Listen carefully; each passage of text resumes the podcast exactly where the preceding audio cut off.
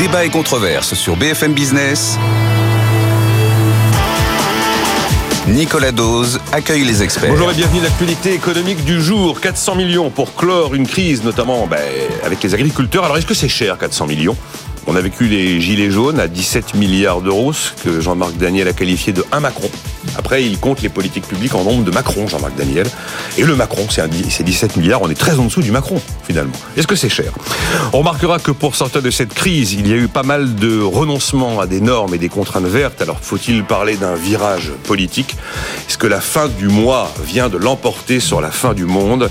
En tout cas, l'écologie punitive qui marche par de l'interdiction ça ne passe pas. Donc il va peut-être falloir trouver une autre façon euh, d'aborder euh, la transition énergétique. Les Américains font pas comme nous. Hein. Ils font une écologie incitative qui passe par l'investissement.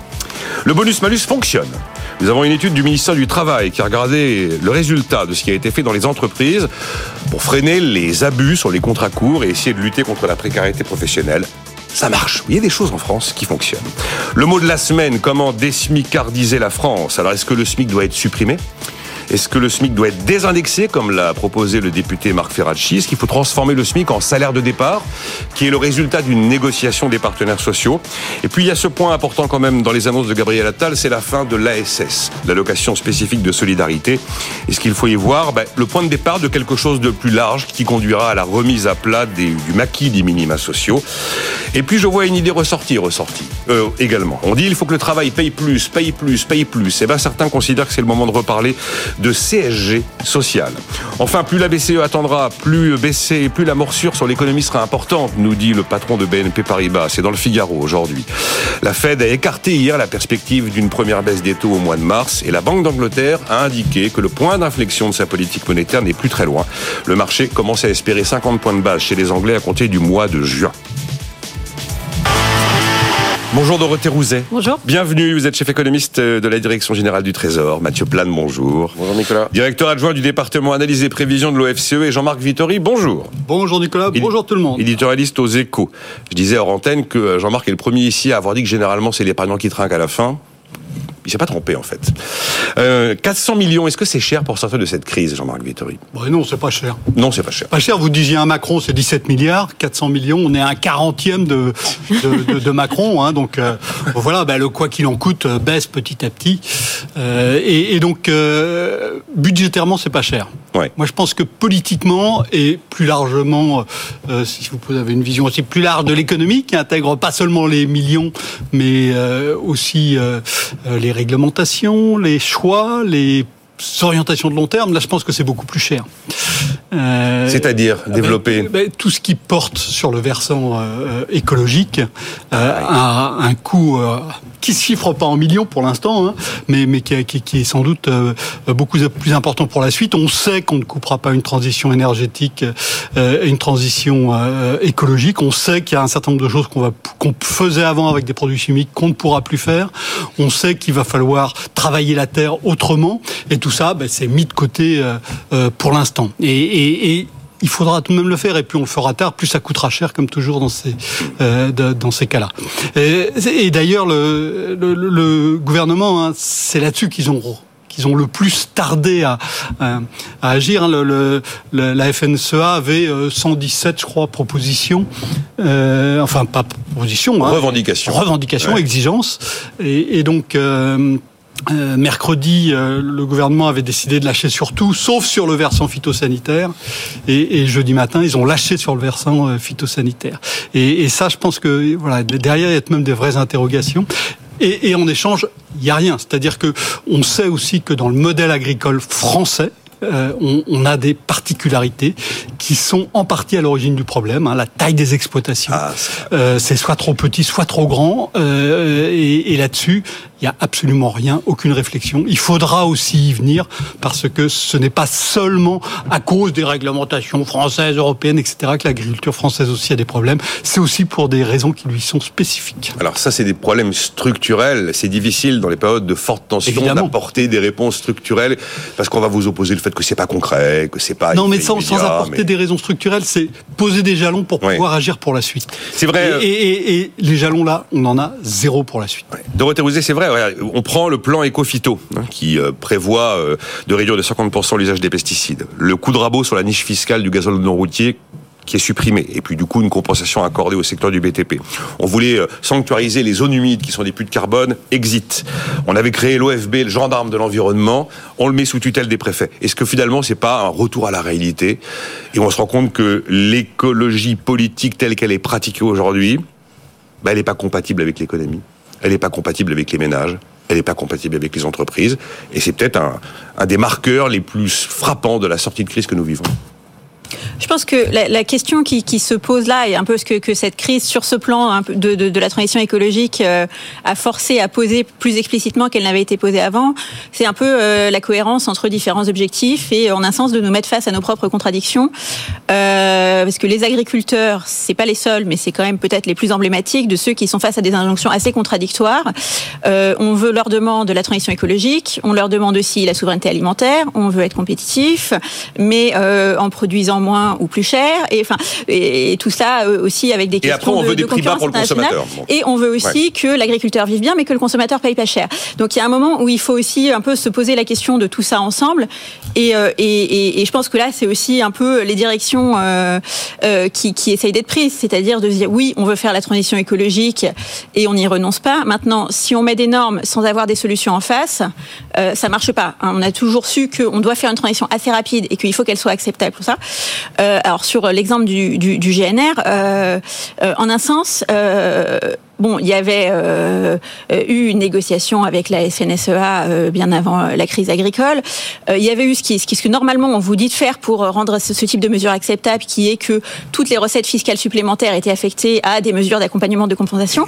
Et on voit Eh ça oui, suffit pas fois. forcément parce que on est aussi au point où bon, les solutions n'existent pas suffisamment. Un tracteur électrique, c'est encore très cher. Euh, 100 000 euros en moyenne. Un tracteur contre bioca- 60 000. biocarburant, il y en a pas beaucoup non plus. 120 000 euros le biocarburant. Donc, donc il y a un moment où voilà, c'est un peu se poser les questions de différents objectifs. On dit, si on met une contrainte, il faut aussi accompagner vers la solution en face, et euh, un accompagnement qui n'est pas que financier, mais qui est aussi du côté de l'innovation, du côté de la technologie, du côté de l'investissement, et, euh, et, se, poser un peu toutes ces questions ensemble. Et je pense que c'est une bonne chose qu'on commence à se poser un peu toutes ces questions ensemble de euh, l'équilibre entre, bah oui, on veut que les agriculteurs puissent vivre de leur travail. Peut-être que ça implique que le consommateur paye un peu plus cher. Si on veut la souveraineté alimentaire, il faut aussi faire attention à ce qui se passe à nos frontières et que la concurrence soit juste. Euh, mais il faut aussi que euh, les agriculteurs aient les moyens de produire en n'ayant pas trop de, de contraintes. Donc euh, voilà, essayer de trouver cet équilibre. Et, et après, je, suis- je suis d'accord avec Jean-Marc qu'il y a des questions de toute façon qui sont plus structurelles, mais qui se règlent pas en une semaine C'est évident. qui est le problème de la compétitivité de l'agriculture, qui, qui a plutôt perdu des parts de marché, de, euh, disons, dans, dans quasiment toutes les filières, je dirais, sur une décennie, même par rapport aux autres pays européens. Euh, et là, c'est aussi, donc, on parle beaucoup de la, de la surtransposition des normes euh, qui obère la compétitivité. C'est un aspect, c'est pas le seul. Euh, Il y a un sujet euh, de taille d'exploitation, effectivement. Il y a un sujet de coût du travail. Il y a un sujet de positionnement. Enfin, euh, il y a un sujet de modernisation. C'est un secteur qui peut aussi beaucoup gagner euh, euh, et qui, qui, qui d'ailleurs s'est beaucoup modernisé pour pour partie, hein, mais qui peut beaucoup gagner à la robotisation. Qui peut, enfin, donc il y a un peu tous ces sujets à travailler ensemble. Mais ça, par contre, c'est des sujets au long cours et ça se résout pas au plus fort d'une crise en trois jours. Jean-Marc Vittori, puis euh, oui, je laisse juste sur le, réagir sur le- Mathieu. le- le- l'exemple du GNR. Oui. Le GNR, c'est donc le gazole non routier, euh, c'est 15% des émissions de, gaz à effet de serre euh, de l'agriculture. Donc ça n'est pas nul, mais c'est pas énorme.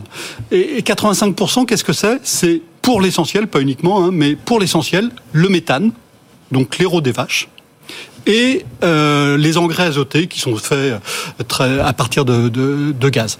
Et donc, sur ces deux leviers-là, il y a moyen d'agir, notamment sur le méthane. Il y a maintenant des solutions technologiques qui existent, qui sont efficaces. Vous en avez entendu parler? Alors j'en ai entendu parler des solutions Non, mais- technologiques. mais... non, non, mais, Mais Euh, depuis une semaine. Voilà. Et si si on veut avoir une, une agriculture plus verte, ben c'est peut-être plus efficace. Là, on revient toujours au coût de la tonne de carbone évité. hein. C'est peut-être plus efficace d'agir d'abord sur le méthane, mais ça, c'est absolument hors de débat. à ce stade, Mathieu Plane, par rapport à tout ce qu'on s'est dit sur euh, bon le coût de sortie de crise, qui finalement n'est pas si élevé par rapport à ce qu'on a pu vivre depuis trois ans, et puis cette impression qu'on avait gardé jusqu'au bout du bout du bout la possibilité de renoncer sur toutes les contraintes et normes vertes et qu'on a- et qu'ils ont fini par céder. Quoi. Oui. Fin Oui, du le- monde, fin alors, du mois. bon, je vais faire une réponse économiste, mais le, le coût budgétaire C'est de bien, ce que 400 j'ai- millions. c'est bien ce que j'espère.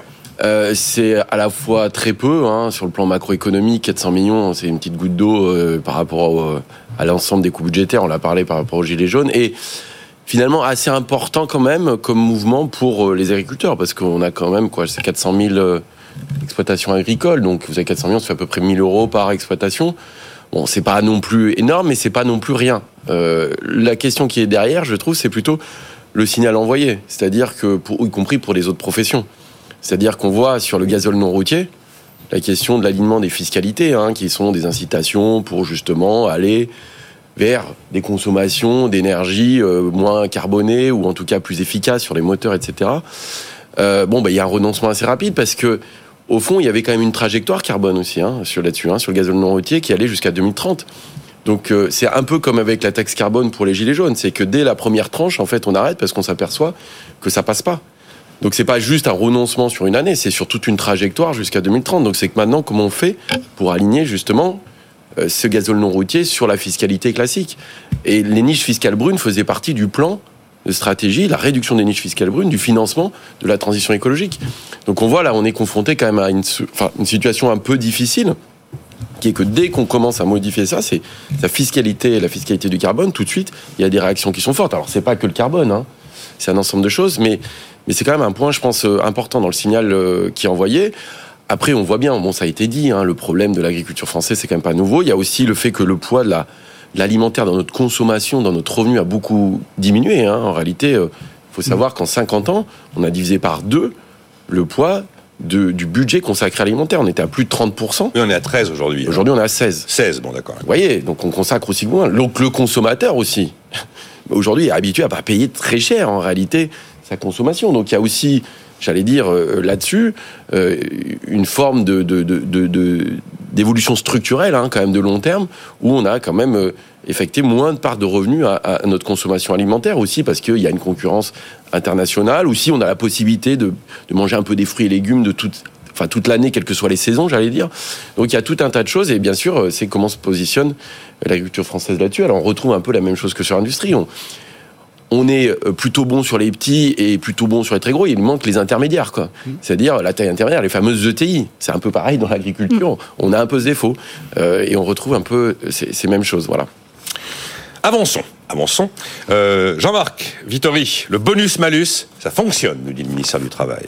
C'est le principe, vous le savez, de moduler euh, les cotisations chômage des entreprises en fonction qu'elles utilisent beaucoup de salariés pour des très courtes durées ou pas, avec l'idée derrière qu'on va lutter contre la précarité professionnelle. Le ministère du Travail nous dit que ça fonctionne.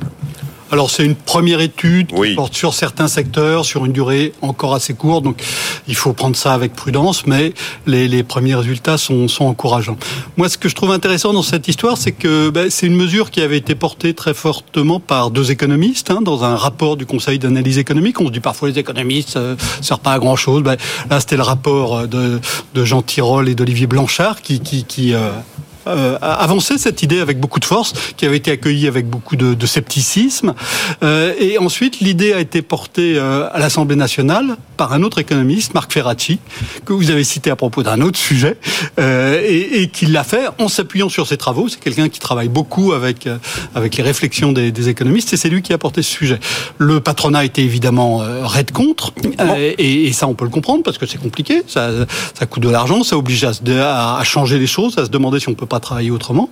Et, et, ben, une fois que la mesure a été décidée par le pouvoir politique, et c'est euh, euh, l'honneur et la mission du politique de, pouvoir imposer des mesures, même si elles ne plaisent pas à tout le monde, ben, une fois que cette mesure a été euh, imposée, ben, les entreprises en tiennent compte, elles font contre mauvaise fortune bon cœur, et ben, on voit que ça réduit effectivement la précarité. Et la précarité, c'est comme la complexité, hein, c'est un coût qui est toujours sous-estimé en France ça veut dire que le signal prix fonctionne une fois de plus. Parce que bah, finalement, c'est un signal la mécanique hein. d'incitation. Hein, Parfois, les, bon, quand on monte ou quand on baisse le prix, ça sert à rien. Bah, là, on voit que bah, si. Vous voulez dire un mot là-dessus euh...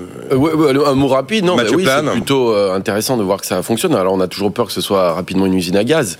Euh, effectivement, pour dire sur quelle branche on le fait, effectivement parce que il y a des emplois qui vont être beaucoup plus saisonnés dans certains secteurs que d'autres, donc c'est normal qu'il y ait plus de CDD que dans d'autres secteurs euh, qui ont euh, effectivement une activité qui est moins cyclique. Donc quand c'est plutôt bien fait, c'est plutôt intéressant, ça responsabilise aussi l'employeur. hein. Il n'y a pas que euh, le salarié qui doit supporter ce coût d'ajustement. Donc c'est bien d'avoir un peu les, je trouve cet équilibre. Effectivement, si on doit inciter justement à avoir moins de périodes entre CDD, assurance chômage, etc., il faut aussi que l'employeur joue euh, plus les règles du jeu et créer des incitations en économie, c'est toujours intéressant. Il faut que ce soit bien fait, il faut que ce soit clair et que effectivement les règles du jeu soient claires. C'est ça le problème souvent. Ça fonctionne. Dorothée, vous voulez dire un mot là-dessus? Oui, bah, juste rapidement aussi. Dorothée, vous êtes- effectivement, c'est c'est plutôt en tant qu'économiste, on, on est plutôt content de voir quand les agents répondent aux incitations. C'est quand même la base de, de l'économie, donc euh, euh, donc tant mieux. Euh, et puis sur, sur le système lui-même, euh, effectivement, c'était quand même conçu pour avoir justement un équilibre dans euh, dans les réformes d'assurance chômage Mm. entre euh, inciter euh, les demandeurs d'emploi à euh, essayer d'a- d'avoir un peu moins de période de latence entre contrats, etc. Et donc forcément aussi inciter de l'autre côté les entreprises à offrir des contrats plus longs, sinon ça marche pas si on n'a pas les deux branches. Donc c'est plutôt rassurant de, de voir que de ce point de vue-là, même si c'est préliminaire, même si c'est sur la première année, euh, ça a l'air de marcher. Et après sur les secteurs, euh, pour l'instant c'est sur sept secteurs qui sont les plus euh, consommateurs de contrats courts. Euh, alors c'est vrai qu'on a des différences entre secteurs dans l'intensité de CDD, mais chacun son bonus ou son malus, Ah, il est calculé par rapport à la, à la- à la moyenne du secteur. Donc euh, de- normalement ça neutralise un peu ça. Enfin c'est aussi là qu'il faut que ce soit bien conçu et, et ça a l'air de marcher. Euh, à terme, il faudrait que ce soit généralisé parce qu'on peut se dire pourquoi c'est cet secteur et pas les autres. Euh, bon, c'était aussi une première étape dans l'idée aussi que les économistes en général aiment bien, qui sont euh, on expérimente, on évalue, ensuite on voit si ça marche et si ça marche, on généralise. Donc là Les aussi, économistes on a envie, à quelque chose. on a envie de donner un point pour les économistes et comme voilà, on est entre nous, donc c'est pratique. Mais Non, mais les économistes servent à quelque chose. Il y a, j'ai des réactions. Il y a Jean-Marc qui me dit arrêtez de nous bassiner avec, vo- avec votre CO2. La France est très peu émettrice. Elle est plutôt emmerder les Chinois et les Indiens. Bon, d'accord, ok. Ouais. Enfin, on peut pas non plus euh, dire on s'en fiche complètement, mais bon, ça c'est un autre point. Et c'est- ça c'est toujours le, mais c'est le sujet là. On est on est en plein dedans hein, sur la question de l'agriculture. Vous voyez sur les, les normes internationales, c'est la question que disent les agriculteurs. Ils disent moi je veux bien faire des efforts, mais si les autres le font pas, j'accepte pas. On va pas apporter des produits qui sont plus carbonés ou qui sont produits dans des normes que nous on, on s'applique pas. Euh, et donc euh, aller euh, flinguer quelque part notre euh, agriculture sous cette contrainte-là. Donc il faut effectivement, c'est comme euh, l'histoire de la transition écologique il y a une coordination nécessaire importante. Euh, et donc, vous voyez à chaque fois en disant, bah oui, nous, on fait des efforts pour décarboner notre système de production, mais si les Chinois, les Indiens le font pas et ouvrent des centrales à charbon, à quoi ça sert? Et ce, et c'est vrai que à chaque fois, on va nous mettre ça, j'allais dire dans la tête, parce que c'est c'est quand même aussi une forme de réalité. Ah, c'est- non, j'ai envie de dire, c'est un vrai sujet. C'est une C'est réalité. un vrai sujet. Il y a pas de et en même temps, là-dessus. il faut, il faut aussi faire le ménage de, de chez soi et devant chez soi. Enfin, ce que je veux dire, c'est que on ne peut pas rester sans rien faire. Alors après, on a quand même un intérêt hein, à décarboner. C'est quand même que notre facture énergétique, elle est assez élevée parce qu'on ne produit pas des énergies fossiles. On ne produit pas ni de gaz ni de pétrole. Je rappelle qu'en 2022, on a eu 115 milliards de factures énergétiques. Donc, je vais dire, si on peut se passer des 115 milliards pour les réinvestir ailleurs, ça serait aussi pas mal. Donc, on a quand même un petit intérêt économique malgré tout. hein. Je- Euh, Jean-Marc Vittoré, oui. Oui, tout de même, euh, la mesure la plus efficace pour réduire les émissions de CO2 à l'échelle mondiale et la moins coûteuse, ça serait d'aider euh, les Indiens et les Chinois à ne pas construire de centrales au charbon. Oui. Euh, et j'imagine tout de même assez mal Gabriel Attal dire la semaine Oui. prochaine bon, ok, on a enlevé le G, on, on ne taxe pas le GNR pour euh, pour les agriculteurs comme on l'avait prévu. Euh, en compensation, on va aller mettre 5 milliards en Inde pour aider à faire de l'éolien et du solaire. Voilà. Et on a un vrai problème d'économie politique là. C'est sans doute le mot de la semaine, désmicardiser la France. Alors j'en ai beaucoup parlé. Euh, qui veut commencer? Je pose même pas de Ouais. questions. Mathieu? Oui, moi, je veux bien. Alors, Désmicardiser la France. La trappe à bas salaire. Euh, Enfin après, je sais pas, donc le débat peut être long, mais euh, là, là-dessus, parce que c'est un vieux débat, d'abord, qui est revenu très fortement avec l'inflation en réalité. Hein. Oui. Ce qu'il faut savoir, c'est qu'il faut refaire un peu d'histoire sur cette affaire-là. C'est que c'est la première fois qu'on voit- on vit ça, en fait, un épisode inflationniste avec une désindexation des salaires. C'est-à-dire qu'en 83, ça a été mis en place la désindexation par Jacques Delors, justement par rapport à la spirale inflationniste. Depuis, on a peu d'inflation. Donc en fait, on revit un épisode inflationniste, un vrai test, avec un SMIC indexé et pas les autres salaires. Et ce qu'on a vu assez clairement, c'est que le SMIC augmentait plus vite que les autres, ce qui créait effectivement un effet de tassement des salaires vers le bas. On a vu le nombre de, de SMICards a, a augmenté. À ça s'ajoute le système euh, socio-fiscal, ce qui fait qu'on a beaucoup d'exonérations de cotisations au niveau du SMIC et qu'elle baisse progressivement et la pente est assez raide. On a une prime d'activité qui vient compléter les revenus du SMIC, mais qui diminue au-delà. Et donc, au final, entre l'effet de l'inflation, l'indexation du SMIC, pas les autres, le système socio-fiscal, bah, on voit qu'en fait, on a un tassement des salaires qui est très fort. C'est ça, hein, la, la smicardisation. Donc la désmicardisation, c'est quoi? Enfin, pour moi, c'est de redonner des progressions de carrière. Le problème, c'est de désmicardiser. Si vous baissez le SMIC, vous désmicardisez, mais vous faites aussi plus de pauvres au travail. C'est-à-dire que vous dévalorisez les gens qui sont euh, dans les bas salaires. C'est alors même qu'on vous dit il faut aussi revaloriser le travail, y compris des deuxièmes lignes, etc. Donc la question c'est comment maintenir un SMIC à un niveau relativement élevé, tout en donnant des progressions de carrière. J'allais dire commencer au SMIC quand vous êtes jeune, vous n'avez pas de diplôme, euh, assez peu de qualifications, c'est pas si grave. Le problème c'est effectivement d'y rester. Je suis pas sûr que réduire le niveau du SMIC soit une solution pour le coup. Hein. Mais politiquement, c'est intenable de réduire le niveau. C'est, c'est voilà, c'est intenable. Le message envoyé est assez terrible. Effectivement, vous redonnez de la progression, mais en baissant ceux déjà qui n'ont pas beaucoup. Euh, et ça, ça me semble assez problématique maintenant. Donc ça veut dire qu'il faut réfléchir à comment redonner des progressions de salaire ça pose plein de questions sur la réforme. Il y a un groupe de travail hein, là-dessus, hein, je pense qu'on en parlait. Il y a un groupe de parlementaires qui bossent sur le sujet. Voilà, il y a un groupe de parlementaires d'économistes. Et d'économistes. Euh, voilà, comment redéfinir effectivement c'est euh, le système socio-fiscal, ses allègements, etc. Il y a quand même aussi quand même un problème en France qu'on a là depuis quelques années, qui est la question de la productivité qui est quand même pas un petit problème, c'est comment augmenter les salaires et faire des progressions de carrière si on a une productivité qui est pas plus élevée voilà, il y a tous ces sujets et donc il y a une question de finances publiques. Ça coûte très cher, hein, les exonérations de cotisations bas salaire. Avec cet effet-là, on est passé quasiment de 50 milliards à 60 60, non, on a pris 15 ou 16 milliards, donc ça fait des coûts budgétaires importants. Donc voilà, c'est un Je dossier. c'est 70 milliards d'euros l'ensemble des allègements de cotisations. Voilà, alors on est. C'est ça, juste un de dingo. Et on, est, on était à moins de 60 euh, il y a, en 2013. Bon, ce que je veux dire, c'est que vous avez. Je suis à la bourre, il faut qu'on voilà, Il y a une question de pouvoir d'achat classe moyenne, une question de finances publiques, euh, vous avez une question de compétitivité, ça, ça touche à plein, plein de, euh, de sujets. Marc, une pause. J'y reviens dans un instant. Le sujet me passionne parce que c'est un vrai sujet. C'est la fameuse France de l'angle mort évoquée par Emmanuel Macron. Vous savez, les gens trop pauvres ou trop riches enfin ni, ni riche ni pauvre en fait. Et euh, c'est un élément qui était assez central dans les prises de parole de, de, de, Gabriel Attal dès son arrivée à Matignon, depuis le perron de Matignon, lorsque lorsqu'il a pris la suite d'Elisabeth Borne. Euh, toute la semaine, on a parlé du sujet. Toute la semaine, on, a conclu que c'était hyper compliqué. Oui. Bah à tout de suite. À tout de suite. C'est des bonnes solutions, faut les prendre. Nicolas Dose et les experts sur BFM Business.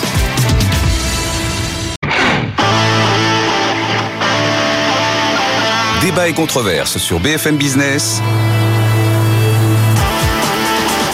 Nicolas Dose accueille les experts. Avec Dorothée Rouzet, chef économiste de la Direction Générale du Trésor, Mathieu Plane, directeur adjoint du département analyse et prévision de l'OFCE, Jean-Marc Vittori, éditorialiste aux échos, un auditeur, Romain, me dit qu'il suffit de linéariser les effets de seuil. J'aime bien le il suffit. Euh, il y a un sujet d'effet de seuil, il y a clairement un sujet d'effet de seuil, mais le problème c'est que, pardon je suis pas sûr que là-dessus ça joue beaucoup. Mais... Ah bah euh, bon, Dorothée, cette histoire de désmicardisation, comment vous la recevez? Et En fin de semaine, je commençais à me dire qu'on n'y arrivera pas. On va pas abaisser le SMIC, on va jamais oser le désindexer. L'histoire de l'impôt négatif, en fait, s'il y a que Milton Friedman qui y a pensé, il n'y a pas un pays au monde qui le fait. Alors on peut dire que c'est une idée géniale, mais ça n'a jamais vraiment été expérimenté. Comment vous avez entendu tout ça, même si le problème est réel et qu'on a une partie de la France entre 1005 et 2000 qui est scotchée? Oui, je pense le, le problème est réel et la solution, elle est, elle est pas immédiate. Euh, je pense, enfin, mais tu le disais un peu, il y a, il y a, il y a un peu deux sujets là-dessus. Il y a le sujet des dernières années où on a eu l'épisode de forte inflation. Où en fait, l'indexation du SMIC, elle est bien là pour euh, protéger le pouvoir d'achat des salariés au SMIC et éviter qu'il y ait beaucoup d'inflation, ils tombent dans la pauvreté. Euh, mais euh, et en plus, dans, dans la formule d'indexation au SMIC, il y a un deuxième terme, alors qui n'a jamais été positive dans les deux dernières, années, mais qui, qui, qui doit faire profiter aussi des salariés au SMIC de la hausse de pouvoir d'achat des autres. Euh, or, ce qui s'est passé dernièrement, c'est l'inverse, c'est-à-dire que les autres ont perdu en pouvoir d'achat et les salariés au SMIC euh, ont été protégés. Du coup, on a, effectivement cette compression. Euh, après, ça peut se détendre avec une inflation qui revient à la normale et des augmentations de salaire qui redeviennent un peu plus, voilà, un peu plus conventionnelles dans l'ensemble. Et puis après, on a quand même le problème plus plus structurel, hein, qui est de toute façon le SMIC est relativement élevé avec beaucoup d'allègements de charges pour essayer de combiner un pouvoir d'achat suffisant euh, des travailleurs qui ont, euh, pour certains, une productivité qui sinon leur permettrait pas d'être employés, et en même temps un coût du travail maîtrisé pour l'employeur.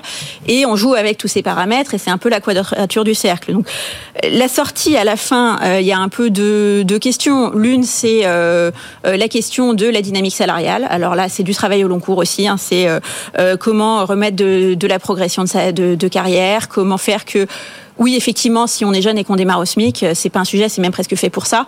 Euh, par contre, si on reste au SMIC pendant toute sa carrière, là, il y a un vrai sujet. Euh, mais c'est des questions de formation, c'est des questions de retrouver de la productivité et c'est des questions qui sont euh, euh sur, le long terme. Et ensuite, l'autre question pour moi que, ça pose, hein, qui est pas tranchée, mais euh, euh, qui est ce sur quoi travaille aussi une mission d'économistes en ce moment, c'est un peu le, la question un peu plus large de du financement de notre protection sociale, qui repose de manière très forte sur le travail et moins forte sur euh, les autres facteurs et sources de revenus, qui fait que du coup on se retrouve dans cette situation avec euh, un niveau de cotisation sociale élevé qui fait qu'il faut un niveau d'allègement élevé au niveau du SMIC. Mais bon, comme le, le coût pour les finances publiques est assez important, forcément c'est dégressif. Donc forcément le coût du travail augmente assez nettement quand on augmente, veut augmenter le salaire net du salarié. Euh, bon, en même temps, euh, force est de dire que quand on regarde les données, on a un peu de mal à les trouver, les trappes à bas salaire. Donc c'est un peu toujours intuitivement, on se dit que ça doit forcément exister parce que là aussi tous les paramètres sont là pour que ça existe. Et dans les données, les effets de seuil, en fait, on les voit pas tellement. Au seuil des, des allègements, on voit pas de tassement des salaires juste avant le seuil ou ce genre de choses. Mais euh, mais on voit bien que effectivement le système est pas incitatif à la progression salariale et que la manière plus structurelle de s'en sortir à la fin, oui, c'est la c'est la productivité, c'est la formation, c'est la, la, la progression et c'est pas facile. C'est la productivité, c'est la formation, c'est la montée en compétences et c'est la disparition de l'inflation. Avec ça, on aura trouvé un niveau de réponse. parce qu'on se rend bien compte que c'est pas la suppression du SMIC qui est à l'ordre du jour, ni la désindexation. Et il y a des pays, je crois qu'il y a 11 pays d'Europe qui n'ont pas de salaire minimum. Hein. Donc on peut vivre dans un pays sans salaire minimum, mais ça suppose d'avoir un niveau de syndicalisation très très très très élevé dans les entreprises et d'avoir un dialogue social qui fonctionne parfaitement bien, ce qui n'est pas toujours le cas chez nous. Jean-Marc. Ben, je pense qu'il faut, il faut partir de là. Pourquoi est-ce qu'on a un SMIC en France? Pourquoi est-ce qu'on a créé en 1950 un SMIC? Le SMIC à l'époque. Un, un SMIC, je vais y revenir. Parce qu'on avait un dialogue social de mauvaise qualité et des syndicats pas assez puissants, en particulier au niveau euh, des, des entreprises et des branches. Hein euh, ensuite, on l'a indexé en 1952 sur l'inflation parce que sinon ça perdait du pouvoir d'achat avec l'inflation de Corée de 1950. Ensuite, on l'a indexé aussi sur les salaires parce que les salaires galopaient plus vite que, que les prix pendant longtemps et les salaires, les smicards se retrouvaient euh, perdre en fait par rapport aux autres. Donc ça, c'est 68, je crois. Euh, donc voilà. Euh, on a fait le, le SMIC euh, pour des raisons qui restent, je pense, très prégnantes aujourd'hui. Ensuite, pourquoi est-ce qu'on a allégé les charges sur le SMIC? À partir de quand on l'a fait? On l'a fait à partir du début des années 1990 et c'est un gouvernement de gauche qui l'a fait. Pourquoi l'a-t-il fait? Parce qu'on avait un chômage des non qualifiés qui était absolument dramatique.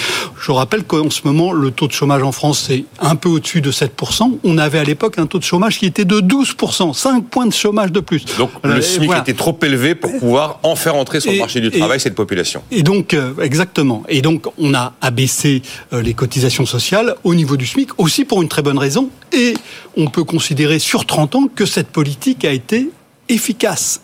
Hein, donc euh, l'abaissement des charges, des cotisations sociales euh, au, au, voisinage du SMIC a été, je, enfin, moi je je considère que c'est une politique qui a été euh, utile, qui a porté ses fruits sur un point qui était extrêmement sensible. Parce que avoir un chômage de masse des non qualifiés, ça n'est pas sain et voilà, ça me ça me paraît très utile d'agir. Alors, donc, on a créé le SMIC pour de bonnes raisons. On a abaissé les cotisations sociales au voisinage du SMIC aussi pour, pour de très bonnes raisons.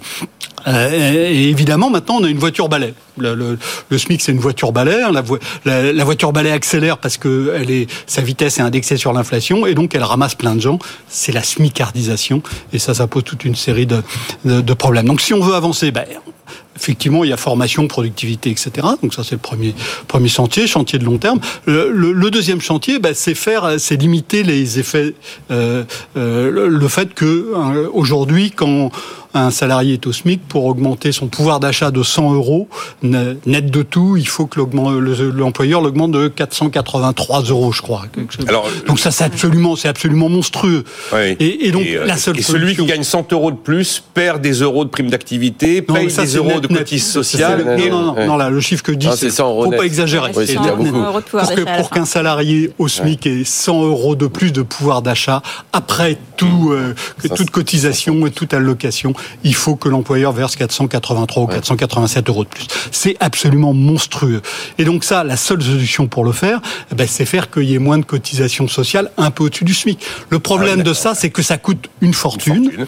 Et donc, vous disiez, euh, ben, il y a plein de pays qui sont pas au SMIC et ils s'arrangent effectivement parce qu'ils ont un dialogue social qui est structuré différemment. Eh ben, il y a aussi des pays qui ont une protection sociale extrêmement forte et qui n'ont pas ce problème au niveau des, bas salaires. Comment font-ils? Eh ben, Ils ont un financement de la protection qui est totalement différent, qui est financé non pas sur la cotisation sociale assise sur le travail, mais qui est financé sur les revenus. C'est le modèle danois. Hein. On a une protection sociale qui est pratiquement équivalente au niveau, au, niveau français, mais avec un mode de financement qui est radicalement différent. Et donc, on n'a absolument pas ces problèmes-là. Et le Danemark n'a pas de SMIC, et le Danemark a un salaire minimum qui est le fruit d'une négociation qui est aujourd'hui à 15 euros de l'heure. Oui. Et le Danemark a de la cogestion les entreprises. Ben oui, mais là, bien sûr. Non, non, mais voilà. Et, et donc euh, la, la, la, bascule à faire, euh, ça serait celle-ci, mais celle-ci, elle est évidemment euh, extrêmement compliquée. Vous avez, on peut euh, lancer le mot tout à l'heure de CSG social. Ben voilà. ben c'est pour ça. Ça peut être l'une des, une des modalités, mais ça, c'est évidemment extraordinairement compliqué. Et dans ces basculements, vous avez beaucoup de gens qui euh, en net ont plus d'argent, mais vous avez aussi beaucoup de perdants.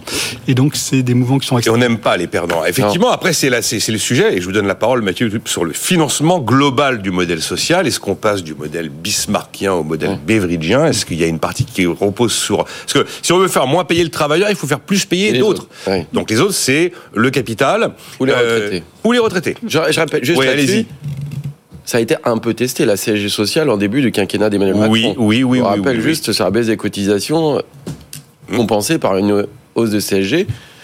Ça s'est pas très bien passé. C'était l'un des éléments sans et pro pas des gilets énorme jaunes. hein, comme transfert. Ouais. Hein, euh, 1,7, je crois. C'est 1,7. On a écouté beaucoup les retraités dire que c'était une catastrophe pour leur pouvoir d'achat.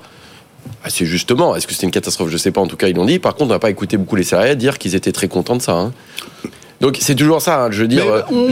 L'économie, moi je suis d'accord qu'effectivement ces transferts-là sont intéressants parce qu'il faudrait diminuer le poids des prélèvements sur le travail et les reporter ailleurs, hein, donc soit sur le capital, sur, soit sur les transmissions, soit éventuellement peut-être faire participer un peu plus les retraités. Mais ces transferts-là, ça fait aussi des perdants. Et c'est vrai que dans l'économie politique, il faut, faut gérer quand même ces perdants. Alors soit on le fait à, à coût budgétaire équivalent et donc euh, il y a des transferts, soit effectivement il faut lâcher un peu sur les finances publiques, mais on n'a pas beaucoup les moyens en ce moment. Enfin, ce que je veux dire, c'est que c'est une question bien sûr extrêmement intéressante sur laquelle il faut travailler. C'est une façon de résoudre ce problème-là.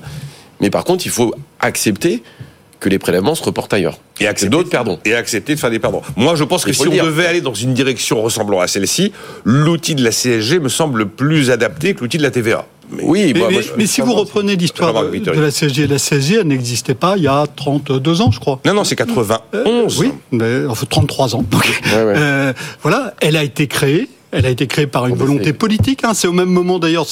On commence les allègements de, de cotisation au niveau du SMIC juste après. Hein. Ouais. C'est le même Premier ministre, ça n'est pas un hasard.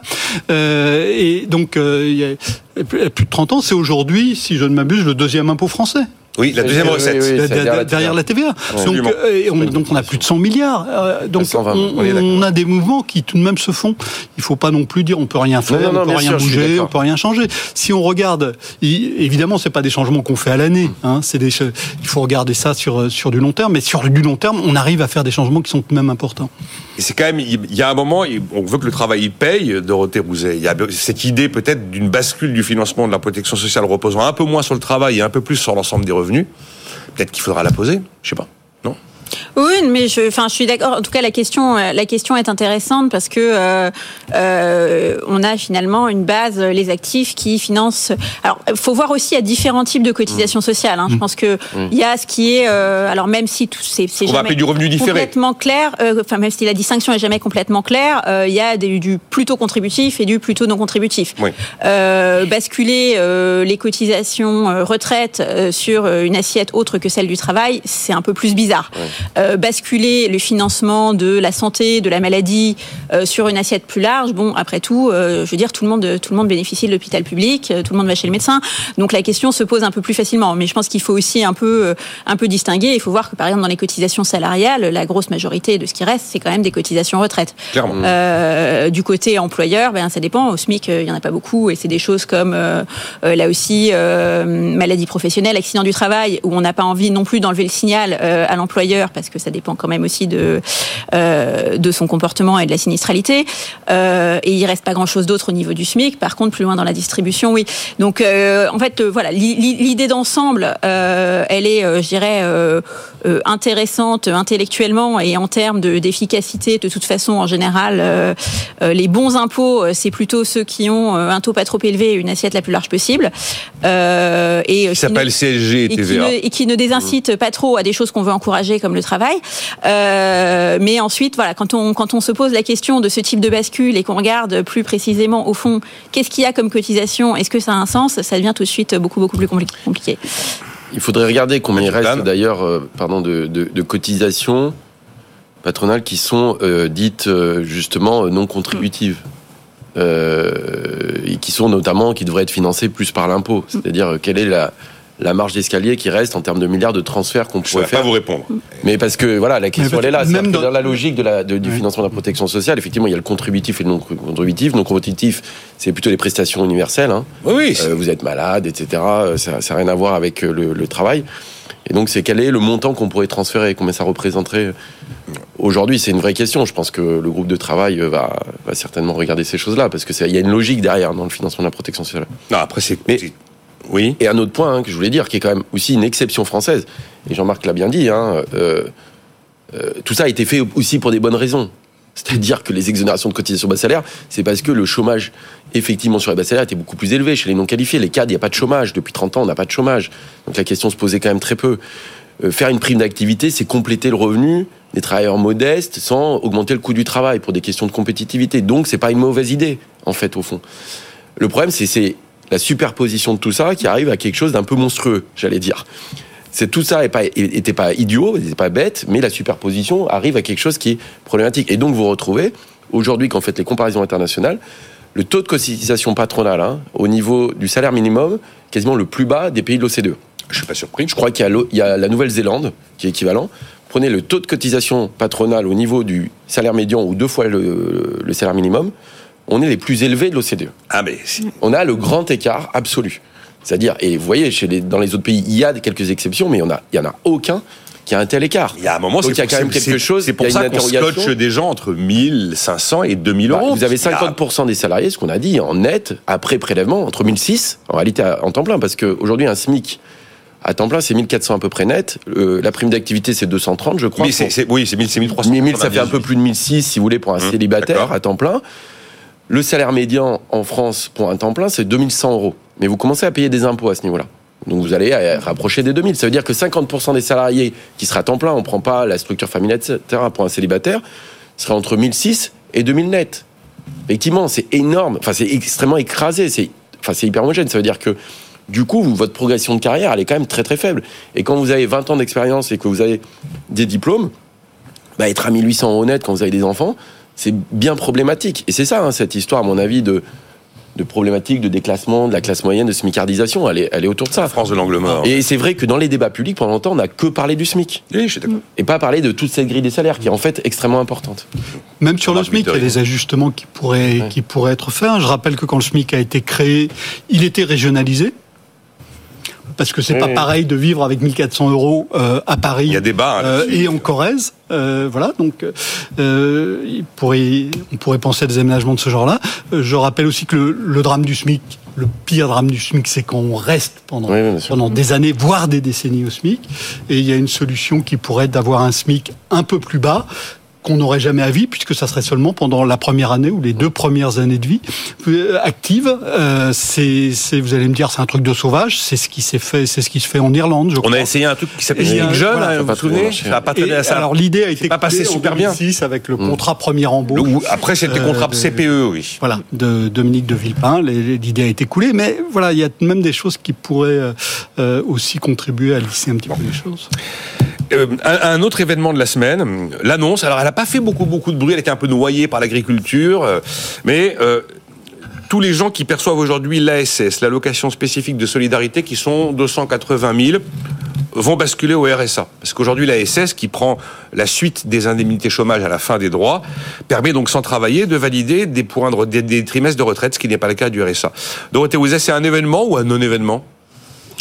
Je pense, écoutez, euh, entre les deux, euh, je pense les que c'est non, mais c'est c'est un peu une euh, quelque chose qui me semble en fait assez logique euh, à la fois dans une optique de lisibilité du système des minima sociaux qui qui n'est pas euh, qui n'est pas optimale et aussi de euh, enfin d'inciter tout simplement à, à, travailler ou de pas mettre de désincitation à travailler. En fait, l'ASS c'est un minima que effectivement vous percevez après avoir épuisé euh, votre vos droits au chômage, mais sans limitation de durée.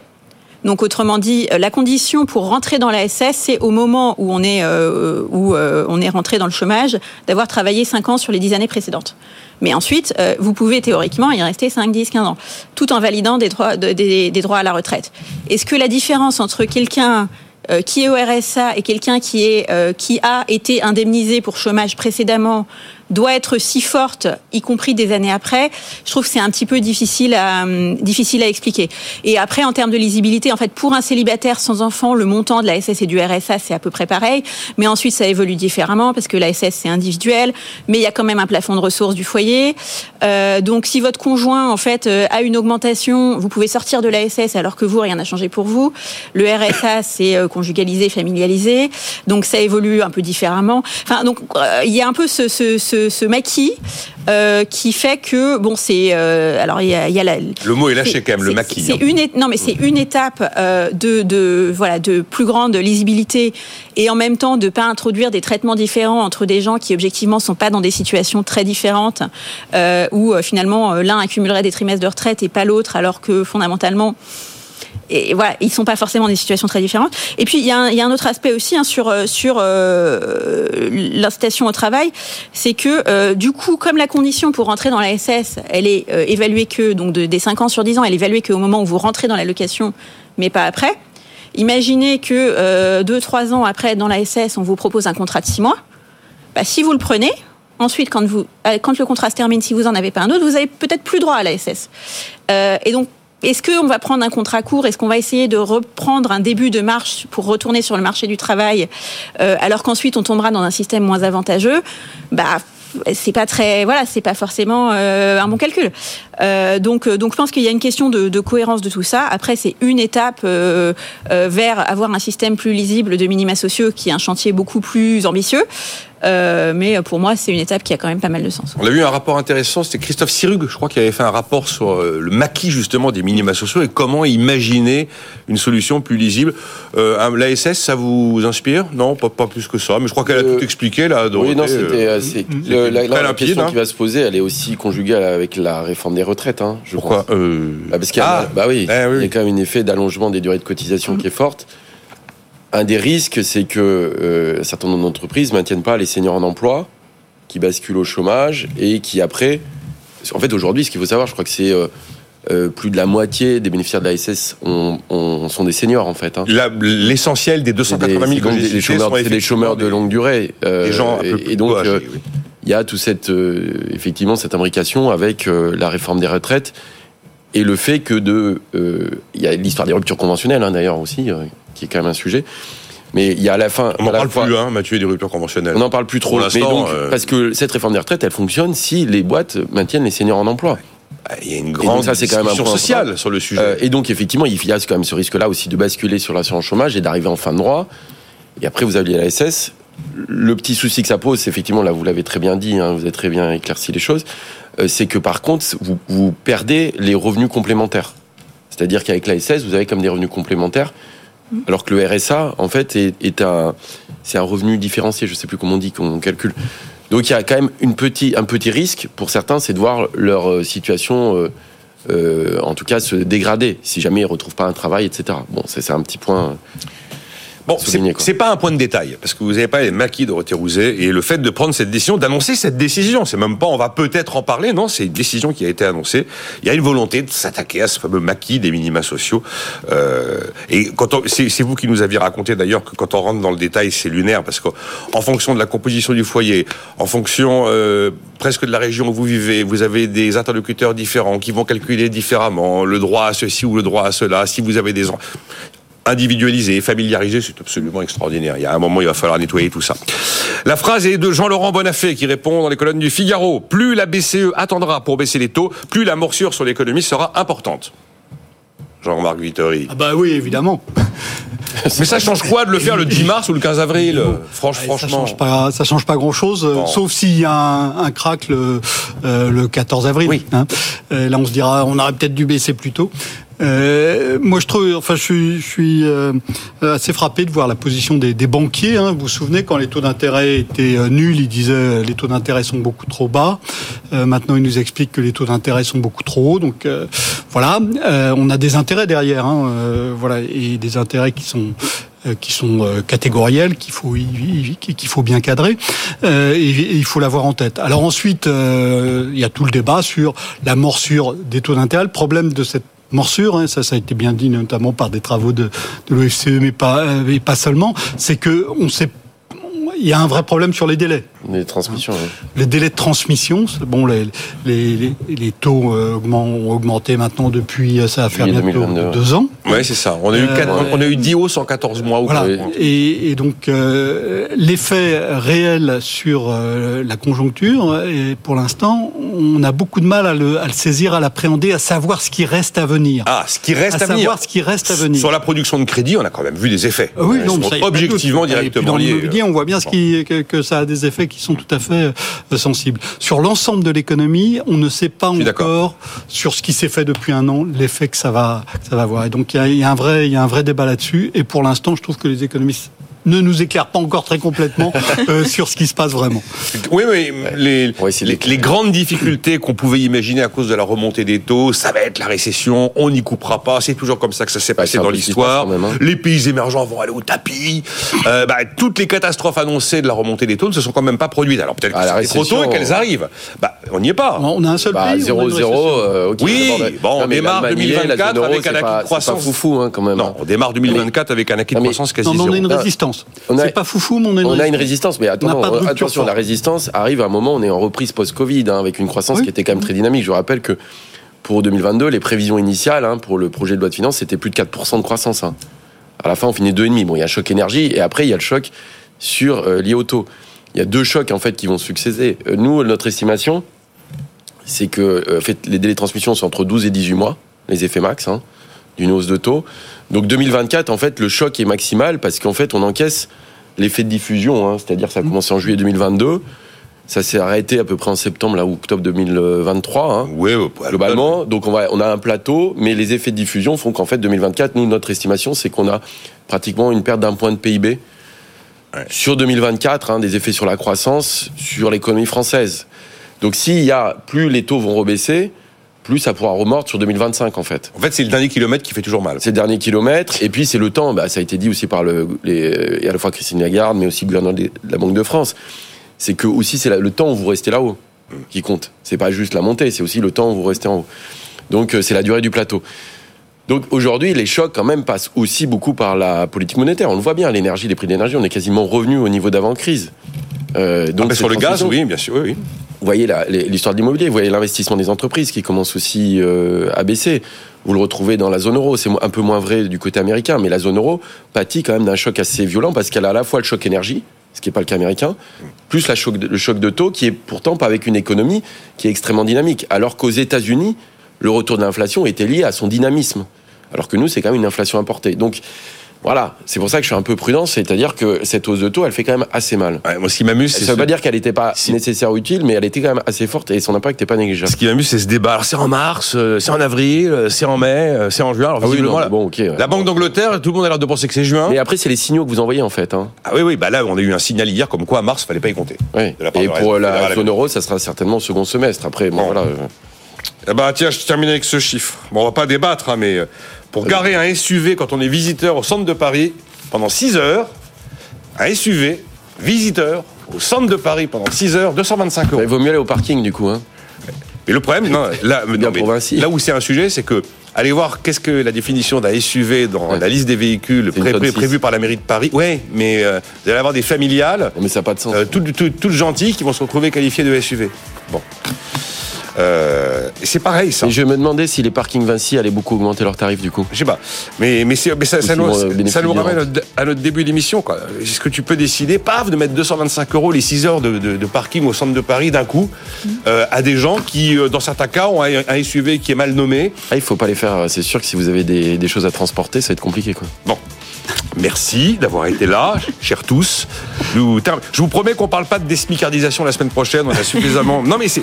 Écoutez, on, a essayé d'apporter des éléments de réponse toute la semaine sur ce sujet de désmicardisation. L'important, c'est de voir que c'est pas simple. Voilà. Il n'y a Ouais. pas de solution miracle. hein, mais- Euh, merci. Donc c'était Dorothée Rousset. Aujourd'hui, Mathieu Plane et Jean-Marc Vittori. On se retrouve lundi à 9h. Nicolas Dose et les experts sur BFM Business.